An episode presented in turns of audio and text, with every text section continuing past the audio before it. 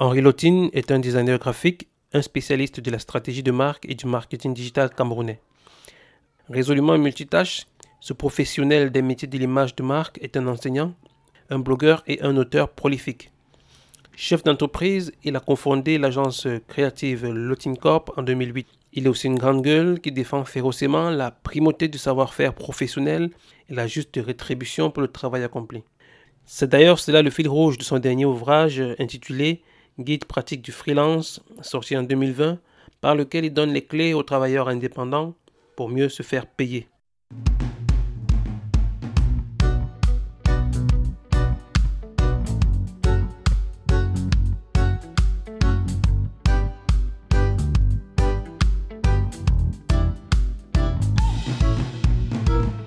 Bienvenue dans ce troisième épisode de la première saison de N.com, votre podcast du numérique et des médias, préparé pour vous et présenté par euh, René Koa.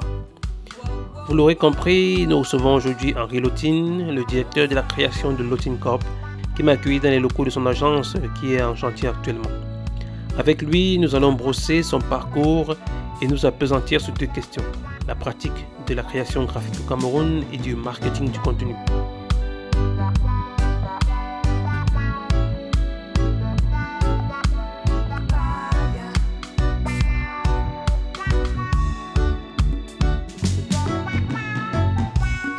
Henri Lotine, bonjour. Euh, bonjour René. Merci d'avoir accepté euh, mon invitation sur ce podcast N.com. Ah ben, je suis honoré, hein. surtout que c'est pas très souvent qu'on me donne une tribune, donc euh, je ne peux être que plus heureux. Tu es une personnalité qui a une autorité certaine dans le domaine du web design au Cameroun. Comment tu as fait pour te retrouver dans ce secteur d'activité-là? Bon, alors moi, mon parcours est assez atypique. Je suis un gars qui a un bac D, qui rêve d'avoir sa propre boîte. Et quand on lui demande, ok, ta boîte, elle va faire dans quoi? Déjà qu'à l'époque, quand tu disais euh, j'ai une boîte, on pensait que tu avais une boîte de nuit en fait, que tu gérais une boîte de nuit. Donc, c'était pas encore courant les, jeunes entrepreneurs. Euh, je dis, je sais pas encore, mais une chose est sûre, c'est que je vais être mon propre patron. On me dit, ok, tu vas faire des études de gestion. Je me retrouve un an à l'université de Douala. Mais en réalité, j'étais plus dans la salle de répète du club musique qu'à l'amphi. Et quand j'étais dans un amphi, c'était pas Douala, c'était Bouillard. Parce qu'on avait des petites. Hein. Donc, bref, euh, tu te retrouves donc en FCGA. Euh, c'est la première fois que tu vois un journal de ta vie. C'est la première fois que tu entends parler euh, du grand livre, passer les écritures. Tu te dis, bah, attends, je n'ai rien à faire là. je me suis rendu compte que c'était pas un cadre pour moi. J'en ai parlé à la vieille. Elle m'a dit Ok, bon, dans ce cas, il y a un cadre un peu plus rigoureux qui est celui des, centres de formation professionnelle. C'est comme ça que je me trouve en train de faire un BTS en comptabilité et gestion des entreprises. Euh, après, je crois, trois ans de compta, ouais, euh, j'ai réussi à avoir mon BTS. Et euh, je me retrouve à l'Intec de Paris. Et c'est là que je me rends compte qu'en fait, j'ai pas envie de faire euh, carrière en, comptabilité. Déjà que je vois que, voilà, après ça, je serai expert comptable. Je dis non, j'ai pas, c'est pas ça que j'avais prévu de faire. Bon, entre-temps, euh, qu'est-ce qui s'est passé? Euh, Je crois en 2009, on a organisé des, événements pour pérenniser l'œuvre et la mémoire du vieux, donc Igualotine. Et je me suis découvert une passion pour organiser les événements, organiser les choses, rassembler les gens. Et puis dit ok ce serait pas mal, mais j'ai pas non plus envie de faire carrière là-dessus parce qu'après l'expo, il y a une jeune dame euh, qui est expatriée, elle m'a proposé de donner mon contact euh, au Quai Branly. Euh, par rapport à commissariat d'expo et tout, que je fasse une formation parce qu'elle a trouvé que j'avais bien travaillé. Je me suis dit non, c'est pas ça non plus que j'ai envie de faire. Mais je me suis rappelé d'un chapitre en contrôle de gestion. Je crois que c'était, oui, contrôle de gestion, j'ai découvert le marketing. Je me dis, non, mais ça c'est sympa ça j'ai bien envie de faire dans ça. Mais le fait d'avoir travaillé avec euh, le graphiste euh, à l'époque euh, qui travaillait avec nous, c'était Artie. Hein, pour ceux qui le connaissent, c'est aussi un, monstre dans le domaine. je me suis dit, oh non, ça, ça devrait être un peu plus intéressant parce qu'il s'avère maintenant que l'année qui suit, donc 2010, je crois bien, il a eu tellement de commandes suite à ce qu'il a fait pour, pour papa qu'il n'avait plus trop le temps. Et puis, bon, nous, c'était pas les budgets colossaux, quoi qu'une autre société pouvait lui donner. et je me suis dit, ok, euh, pourquoi ne pas reprendre la main? Je l'ai vu travailler et puis à un moment, c'est moi qui faisais beaucoup de direction artistique, qui pensais euh, un peu au concept. Et euh, j'ai dit, ok, c'est Photoshop, c'est pas compliqué. sauf que Photoshop est tout sauf facile. Ça m'a pris du temps, mais je n'étais pas très bon. je prends donc une formation qu'un grand frère photographe me passe, hein, Bertrand Kidek. J'ai fini la formation, je crois que c'était une formation d'Éléforme de Vincent Rixacher. il m'avait prêté son DVD. Et à la fin, je connais bien le logiciel. Mais au niveau de la créa, au niveau de, du design, au niveau. C'est pas beau. Je dis, en fait, c'est pas le logiciel qu'il faut savoir. C'est pas ça qu'il faut connaître. Donc il y a autre chose. Et dans mes recherches, je tombe sur euh, Graphic Design Solutions euh, de, Robin Landa. Et c'est là que je comprends qu'en fait, il faut connaître les principes fondamentaux du design. Et c'est comme ça que je me retrouve designer. Tu as créé ton entreprise Lotting Corp en 2008. Et on te connaît sur la place camerounaise, on va dire, de manière générale, mais de Douala en particulier pour, euh, pour les projets sur lesquels tu as travaillé. Mais aujourd'hui, avec le recul que tu as, localement, comment est-ce que tu estimes que le, cette pratique-là du design, du web design a évolué? Bon, depuis que je suis dans le métier, je vois quand même une euh, évolution notable. Hein, parce que euh, la référence à l'époque, c'était les sites du gouvernement. Parce que c'est eux qui avaient les moyens pour payer, mais c'était moche comme tout. Aujourd'hui, euh, j'ai eu la surprise, je ne sais pas si c'était le mois passé, euh, d'arriver sur le site du ministère du Budget, de voir un bon thème. Tu dis, oh, c'est propre, ok, c'est bien fait, d'accord. Ok, bon, il faut aussi dire que le, marché euh, des, templates, hein, des thèmes et tout, comme Enveto, qui a été vraiment l'un des leaders avec FilmForest, qui, qui ont vraiment, vraiment travaillé à populariser la pratique du bon design à travers des thèmes bien faits. Ok Parce que quand je faisais mon article sur euh, l'état du design web en Afrique euh, sur le blog euh, Plus, en Australie, je, me suis rendu compte que en réalité, beaucoup de personnes bousillent des thèmes, ok Un truc est déjà bien fait, mais le gars, parce qu'il n'a connaissance des principes fondamentaux du design, il te bousille un thème qui est déjà bien fait. Et je crois que c'est même ce qui m'a poussé à faire euh, mon deuxième livre euh, sur les étapes de création d'un site web. Parce que je dis aux gens, ok, c'est bien d'avoir un thème, c'est bien de vouloir le modifier, mais il faut savoir pourquoi est-ce que tu le modifies, qu'est-ce qui te pousse à mettre le bouton ici plutôt que là? Ok, mais de façon très générale, euh, moi je peux dire que je suis très satisfait de la manière dont les choses se font. Déjà qu'en 2014, quand j'ai lancé euh, Corp Academy, c'était pour pouvoir répondre à, ce besoin et de mettre sur euh, le, marché, je peux dire euh, de l'emploi, si je peux dire ça comme ça, ou, des compétences. Voilà, sur le marché des compétences, des gens qui sont capables de faire le travail correctement. Aujourd'hui, je vois les travaux que les gars qui sont passés par moi sont en train de faire. Je dis, ah, j'aurais aimé faire un travail comme ça. Et, pour moi, il n'y a pas plus grand compliment. Quand on parle de l'évolution, de l'évolution de la pratique du métier au Cameroun, en termes de web design, est-ce que tu n'aurais pas un ou deux exemples locaux que tu peux nous donner et qui pour toi sont des exemples à suivre? Je t'avais fait des remarques sur ton propre site core.com, j'ai trouvé très bien, euh, aéré, euh, super bien fait et tout. Il y a l'agence Dreamer Agency à Yaoundé, donc euh, thedreamer.cm, qui est un autre exemple du genre de, de, site un peu complexe, mais qui permet d'avoir une information à portée de main sans, sans qu'il y ait de la saturation. Ok, il y a aussi une jeune agence en fait qui a été montée par un de nos anciens étudiants, nanopixel.cm, qui a fait le site de dangote.cm. Pour les personnes qui te suivent sur les réseaux sociaux et principalement sur Facebook, on te sait quand même assez tatillon sur les questions de, design et de, conception graphique. Et moi, j'aimerais t'attaquer sur la question de, la conception des logos. Que penses-tu des, designers qui proposent de concevoir des, identités graphiques à vil prix? Genre, euh, on a souvent des annonces sur Internet où des gens te disent euh, on peut te faire un, un, logo ou une identité graphique à 25 000, par exemple ou à 10 000. Ça arrive. Toi, tu penses quoi de ça? Ben, Je trouve simplement que c'est des criminels. ils font comment pour vivre? Parce que en réalité, quand on ne connaît pas un métier, c'est normal de de le bazarder comme ça, ok? Parce que moi, c'est déjà un manque de respect. Et, euh, mais comme je dis, on a besoin d'eux. Parce que euh, je te prends un exemple simple. Hein. Euh, récemment, il y a une jeune dame qui vient me voir. Elle est en train de lancer son business de crème glacée, tu vois?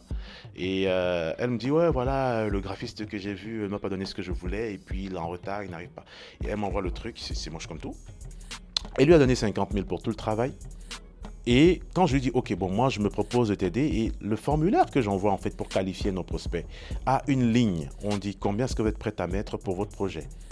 Et moi, j'ai vu le montant, je me suis dit peut-être elle s'est trompée, parce qu'il y avait un zéro en trop. Euh, par rapport à ce que j'ai l'habitude de recevoir pour ce genre de cas, elle est prête à me payer un million pour un logo. Donc, elle est prête à multiplier par 20 ce qu'elle était prête à donner à quelqu'un d'autre, soi-disant pour le même travail. Donc, je dis aux clients, vous-même, quand vous payez un travail à 20 000, vous vous attendez à quoi? C'est pour quel résultat? C'est quelle valeur que vous voulez injecter dans votre entreprise? Parce qu'un logo, ce n'est pas simplement pour faire joli. C'est pour injecter, créer de la valeur et améliorer la valeur perçue de votre business auprès de votre cible. Ça vous permet de vous positionner. moi, je le fais avec mon business. Donc, ce qui explique que elle est prête à donner 50 000 à quelqu'un pour le même travail et 1 million pour moi. Pourtant, c'est le même travail. Si un profane vient voir un créateur graphique comme toi et veut qu'on lui conçoive une identité graphique à cette personne, quels sont les points sur lesquels cette, personne devait être euh, exigeante ou bien très regardante? Ok, un logo, comme je dis, doit servir un business. Donc, si tu es face à quelqu'un qui ne s'intéresse pas à ton business, qui ne veut pas savoir comment tu fais de l'argent avec ton business, qui ne veut rien savoir sur tes clients, sur ton marché, sur ton circuit de distribution, il faut t'enfuir en courant. C'est pas quelqu'un qui est préoccupé par ton bien-être. Il veut simplement être payé, euh, te fournir une croûte euh, qu'il va essayer d'expliquer comme il peut avec des couleurs qui vont pas forcément te plaire. Il va te chercher à te convaincre. Et certains, ils sont un peu plus malins, ils vont te faire six logos. Tu vois, il va te dire bon, je te laisse le choix. c'est là, c'est encore plus con. Donc, ce que je dis aux propriétaires de petites entreprises, c'est qu'il faut savoir euh, s'entourer.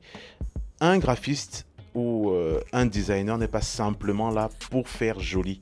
Il est là pour accompagner votre business vers des objectifs que vous, vous êtes fixés. C'est pour cela que moi, par exemple, je propose des formules avec un accompagnement sur un an pour déployer votre stratégie à travers le design euh, stratégique et, l'innovation. OK? Donc ça, c'est ce qu'on appelle normalement euh, toute la partie branding d'un business. Mais quelqu'un qui va venir vous parler euh, de design pour votre logo, pour votre identité, s'il ne connaît pas le marketing, il ne peut pas vous parler de positionnement, il ne peut pas parler de segmentation, il ne peut pas parler de, du go-to-market, s'il ne connaît rien sur la proposition de valeur, s'il ne connaît rien sur le business model, s'il ne connaît rien euh, sur comment est-ce qu'une entreprise euh, crée, délivre et capte la valeur, comment est-ce qu'elle va créer de la valeur pour vous? Parce qu'en réalité, nous, ce qu'on fait en tant que designer, c'est l'aboutissement d'une stratégie marketing. Le marketing lui-même étant de créer de la valeur. Ok, donc on est dans cette chaîne-là. Mais dans mes recherches, j'ai découvert qu'on s'insère même aussi dans la chaîne euh, du business. Parce que quand on parle de valeur, on parle de proposition de valeur, donc création de valeur. Et le business model permet maintenant de livrer la valeur et de capturer la valeur que ça a généré pour l'entreprise et la faire tourner. Donc quelqu'un qui ne connaît pas ce mécanisme-là va vous aider comment? C'est ça le vrai problème aujourd'hui, parce que tout le monde a trouvé que Illustrator est facile, Photoshop est facile, on peut télécharger des vecteurs en ligne, on les modifie un peu, on change les couleurs et boum, je suis créateur de logo. Euh, tu as 20 000 Moi, souvent, il y a des gens qui viennent avec des budgets comme ça, je leur dis non, vraiment, allez à l'ESSEC. C'est même un secrétaire bureautique qui doit vous faire ce travail, pas un designer. On n'a pas besoin d'un designer, vous avez besoin d'un décorateur. Donc, vous, en tant que chef d'entreprise, vous devez savoir si la personne que vous avez en face sait de quoi vous parlez. Si cette personne a votre langage, si cette personne a vos intérêts à cœur. Moi, parfois, dans certaines entreprises, je vais jusqu'à proposer de prendre des parts. Parce que je crois tellement en mon travail, à ce qu'il peut apporter l'entreprise, que je suis prêt à partager le risque avec le client.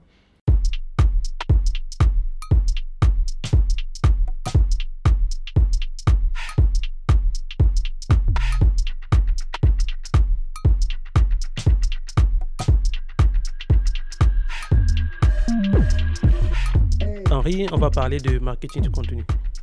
Euh, je sais que tu es membre de l'association des blogueurs du Cameroun, dont j'ai été le président, et que dans les discussions, tu as beaucoup incité les blogueurs à savoir se vendre.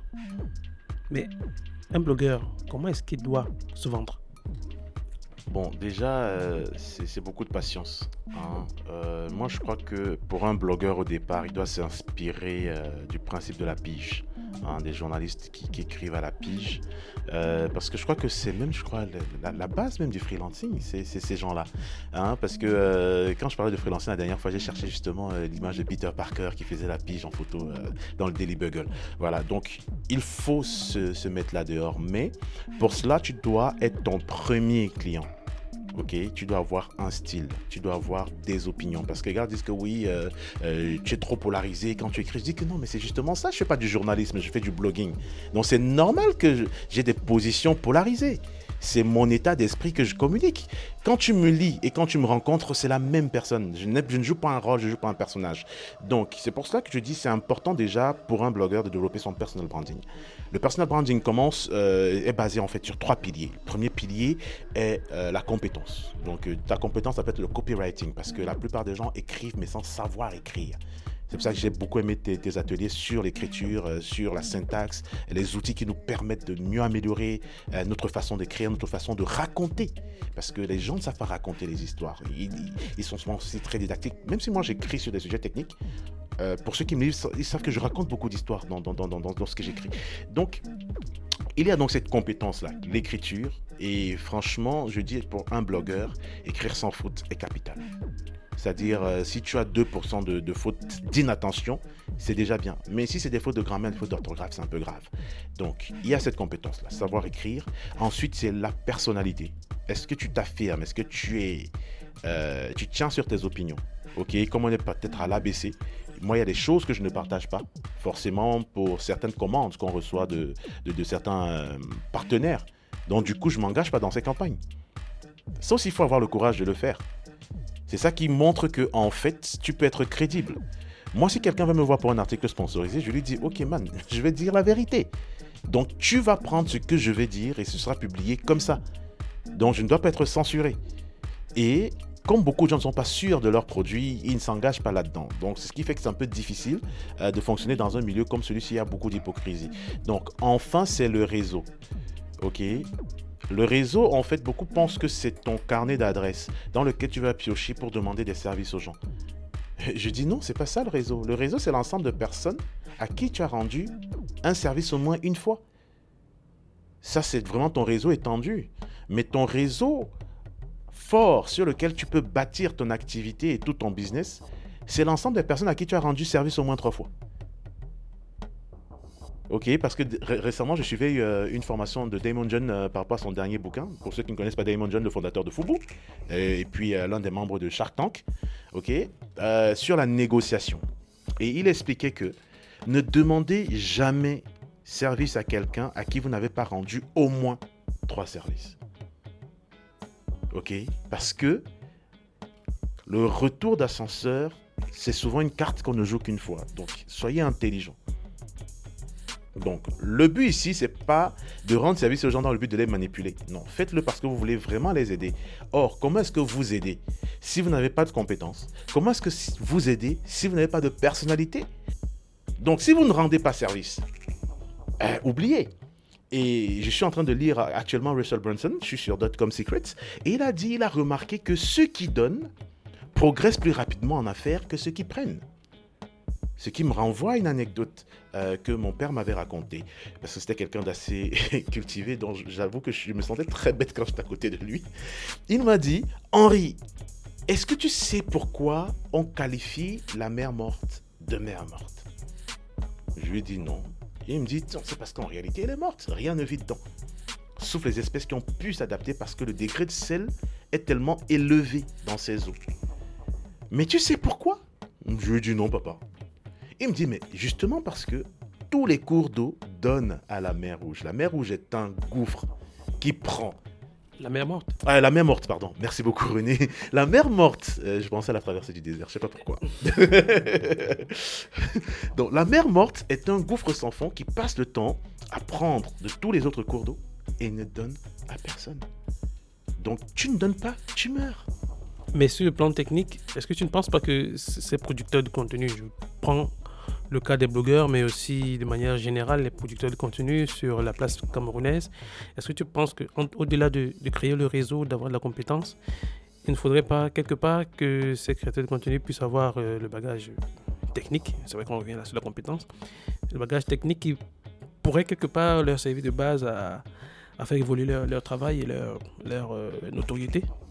Je crois que il faut pas seulement penser à sa gueule. Tu vois, regarde ce que tu es en train de faire. Tu mets en lumière des gens qui sont capables d'aider d'autres. Ça, c'est une façon de donner. Tu apportes une valeur à ton audience. Pourquoi est-ce que les gens vont, venir te lire? Tu leur apportes quoi? Pourquoi est-ce que les gens vont venir t'écouter? Tu leur apportes quoi? Est-ce qu'ils vont apprendre quelque chose? Est-ce qu'ils vont partir avec quelque chose qu'ils pourront utiliser dans leur vie ou quelques temps plus tard?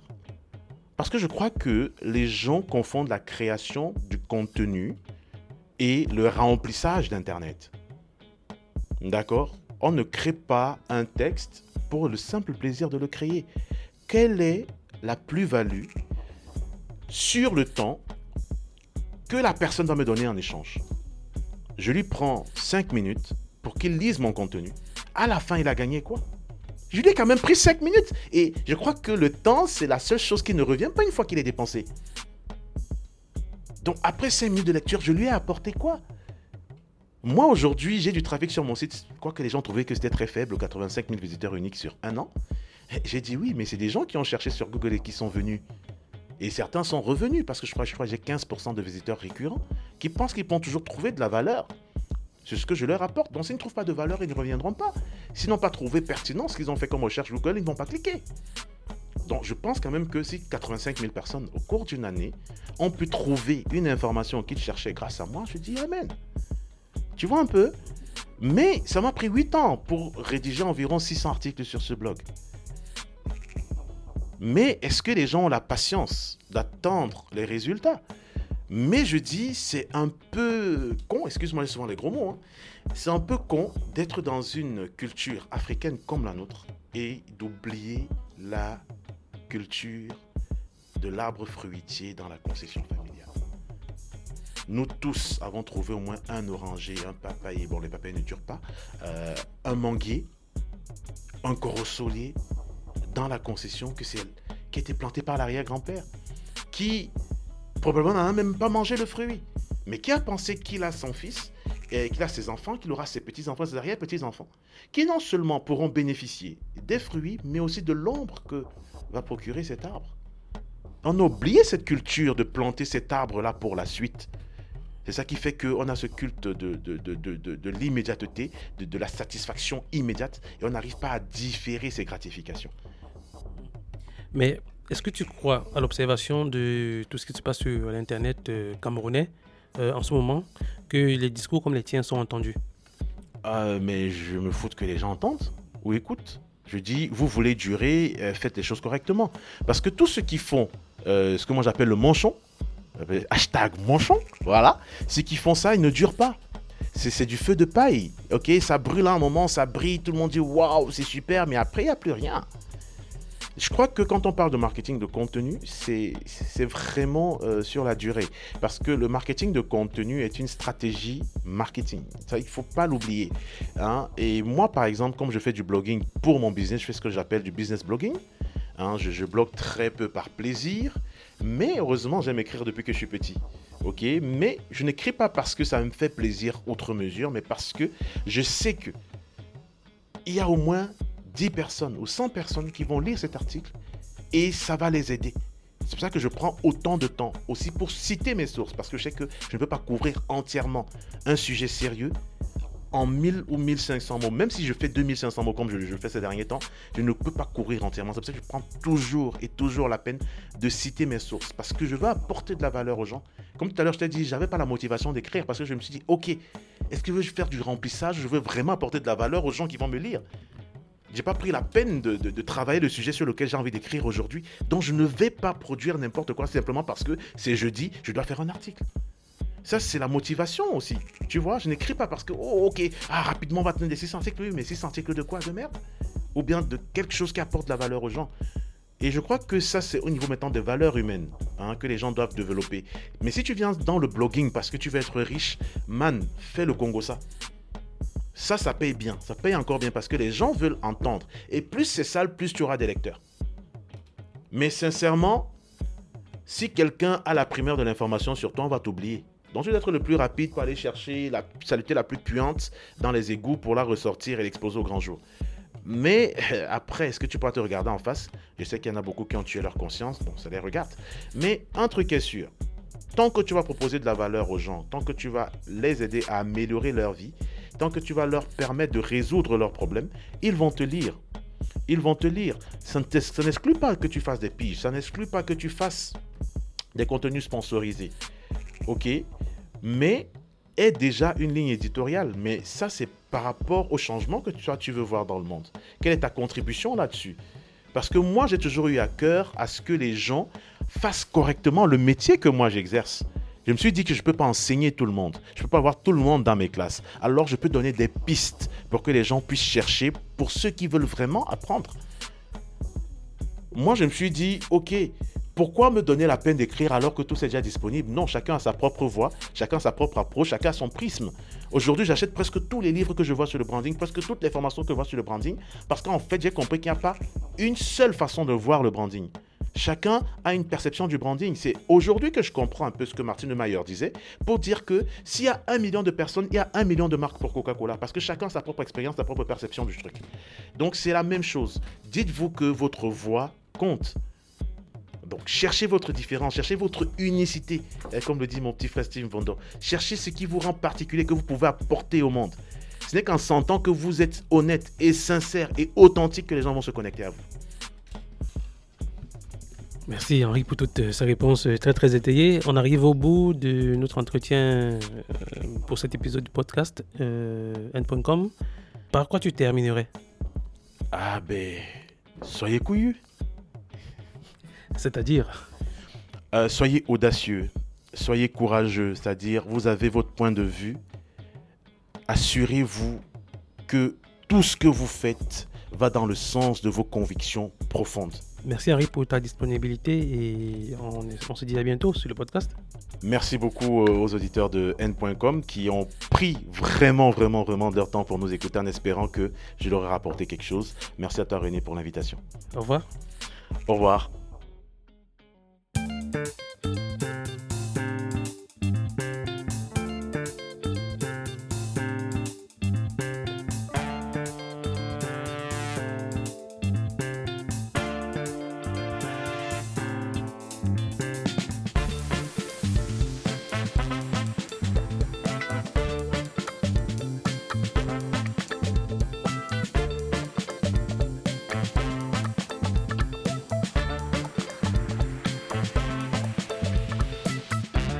Merci d'avoir écouté ce nouvel épisode de N.com, votre podcast du numérique et des médias.